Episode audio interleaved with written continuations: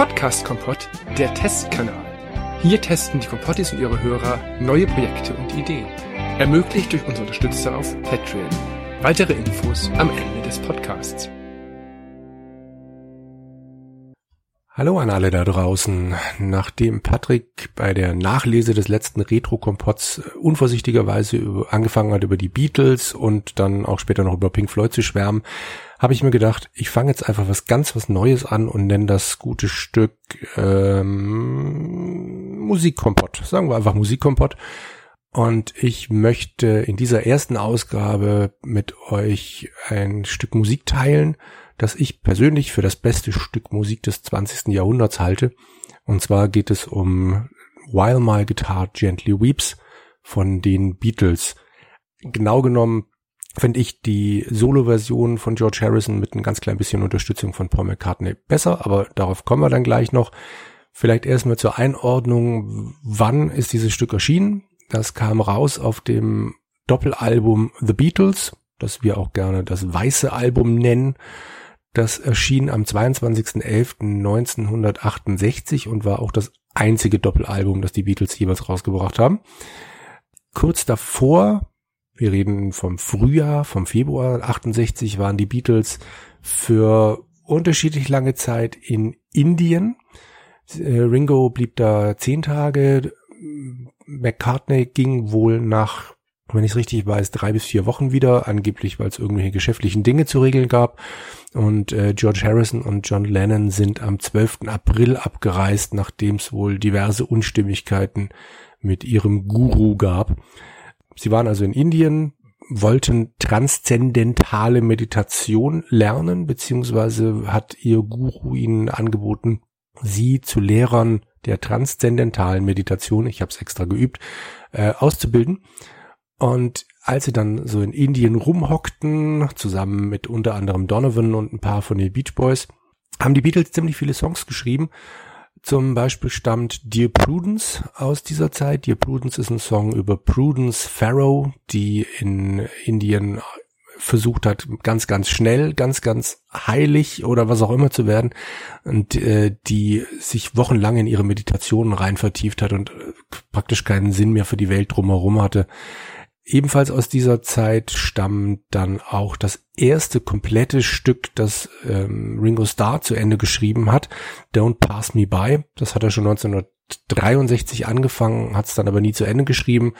Und jetzt 1968 war er dann endlich soweit. Ob es das Stück jetzt wert war, muss jeder selber entscheiden. Aber nichtsdestotrotz, in dieser Zeit in Indien haben die Beatles wahnsinnig viele Lieder geschrieben. Ich glaube, die Rede ist von ungefähr 18. Viele von diesen Liedern sind dann auf diesem Doppelalbum gelandet. Nicht unbedingt zu Recht.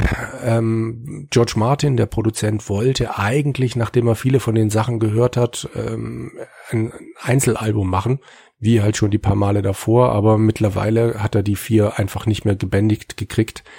Sie haben darauf bestanden, alle diese Songs auf dieses Album zu packen und ja, wie gesagt, ob das immer so gut war, muss jeder für sich selber entscheiden. Klar sind Sachen wie Back in the USSR drauf, aber halt auch so ein paar Totalausfälle. Naja, gut. Es geht aber eben um While My Guitar Gently Weeps. Das hat George nicht in Indien geschrieben.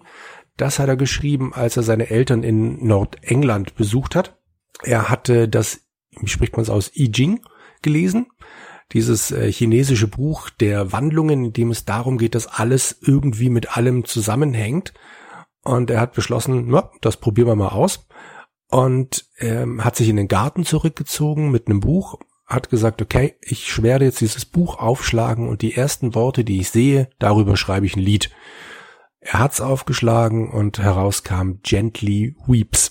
Er hat's zugeschlagen, das Buch, beiseite gelegt, so sagt er zumindest, hat sich die Gitarre geschnappt und hat angefangen, While My Guitar Gently Weeps zu schreiben. Die Episode findet sich in seiner Autobiografie, die heißt I, Me, Mine und ist 1980 erschienen. Er war relativ flott fertig mit dem Lied, nachdem die Beatles dann eben aus Indien zurückkamen, sich wieder ihrer selbst bewusst wurden oder wussten, wo es jetzt langgehen soll, haben sie dann angefangen, ihr nächstes Album aufzunehmen. Und While My Guitar Gently Weeps wurde zum ersten Mal aufgenommen am 25. Juli 1968. Das ist größtenteils nur George Harrison solo an der Akustikgitarre. Und gegen später kommen noch ein paar Tupfer von einer Mini-Orgel, was auch immer das sein soll. Das wird Paul McCartney zugeschrieben. Was an der frühen Version sehr, sehr schön ist und was ich immer noch vermisse an den späteren Fassungen, hier gibt's noch eine zusätzliche Strophe, die dann leider später runtergefallen ist. Die heißt I look from the wings at the play you are staging while my guitar gently weeps as I'm sitting here doing nothing but aging.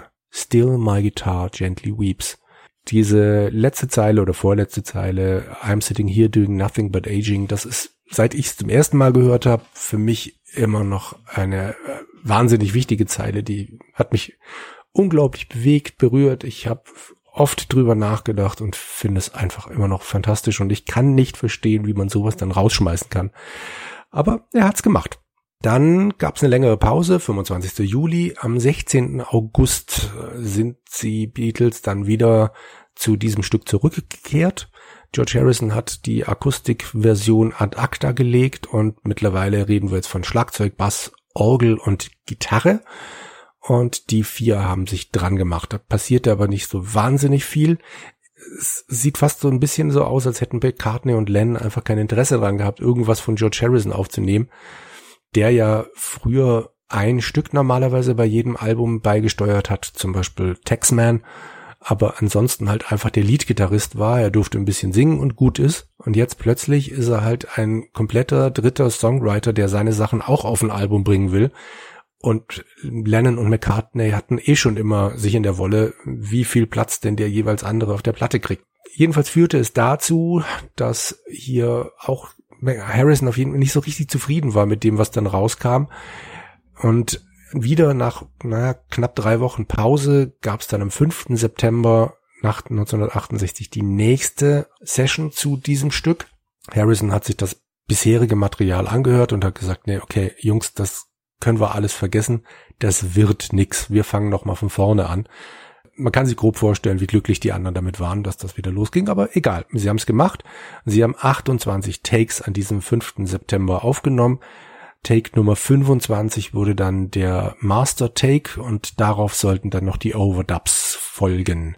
Bei diesem weißen Album gab es zum ersten Mal in größerem Umfang ja auch Gastbeiträge. Ganz besonders beliebt war natürlich Yoko Ono, die bei ähm, Continuing Story of Bungalow Bill eine Zeile singen durfte. Jede der Ehefrauen, Freundinnen, was auch immer, singt in irgendeinem Lied, ich glaube in Happy Birthday, äh, You Say It's Your Birthday, äh, im, im Chor mit. Alles schön und gut. Aber George Harrison hat den Vogel abgeschossen. Er hat für sein Stück dann Eric Clapton angeschleppt. Der hat ihn gefragt, hey Eric, hast du nicht Lust auf unserem Song, also auf meinem Song mitzuspielen? Und Clapton hat wohl erstmal gesagt, nee, Moment, Moment, das geht nicht. Niemand spielt bei irgendeiner Beatles-Session mit. Und George Harrison habe wohl geantwortet, und? Es ist ja schließlich mein Lied. Jedenfalls kommt am 6. September 1968 dann tatsächlich Eric Clapton dazu und spielt die beiden Soli in dem Stück ein, die dem Ganzen nochmal einen ganz eigenen Drive geben.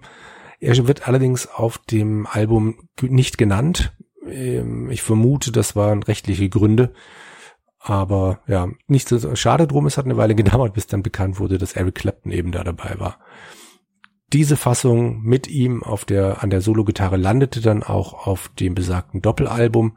Mir persönlich ist eben immer noch die Akustikfassung lieber. Ich habe die zum ersten Mal vor Ewigkeiten auf irgendeinem verrauschten Bootleg gehört, den ich in Aachen auf dem Flohmarkt gekauft habe. Und äh, Jahre später kam er dann auf dem dritten Anthology-Album von den Beatles raus. Und es gab dann später noch eine abschließende Fassung dieser Akustikversion.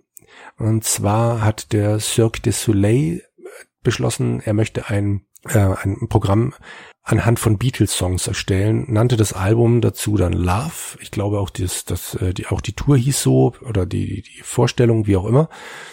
Und für dieses Album wurden dann diverse Songs neu abgemischt, auch nochmal von George Martin, der allerdings seinen Sohn Giles Martin mittlerweile dazu ins Boot geholt hat, der vermutlich den Hauptanteil ähm, der der Arbeit erledigt hat, weil George Martin, wenn ich es jetzt recht weiß und ich hoffentlich keine Lügen verbreite, mittlerweile echt auch einige Probleme mittlerweile mit den Ohren hatte und schlicht auch alt wurde natürlich.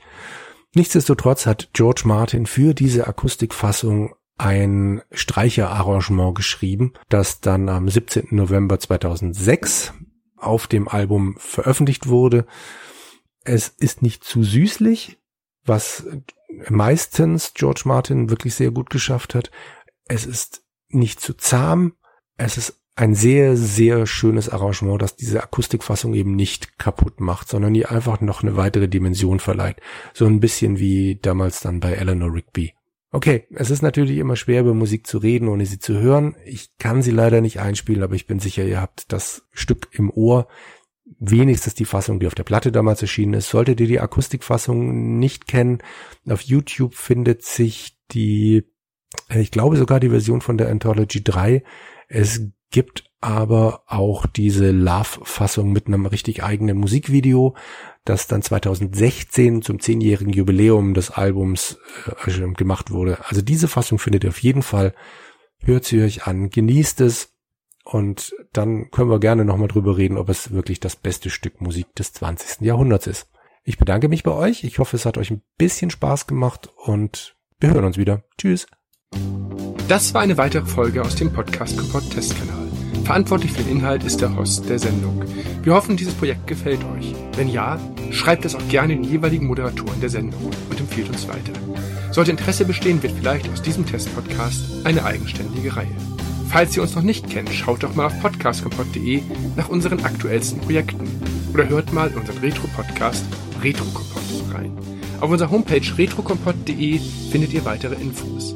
Erreichen könnt ihr uns unter mail at podcastkompott.de unterstützen auf patreon.com slash retrokompott. Ich hoffe, wir hören uns bald wieder. Eure Kompottis.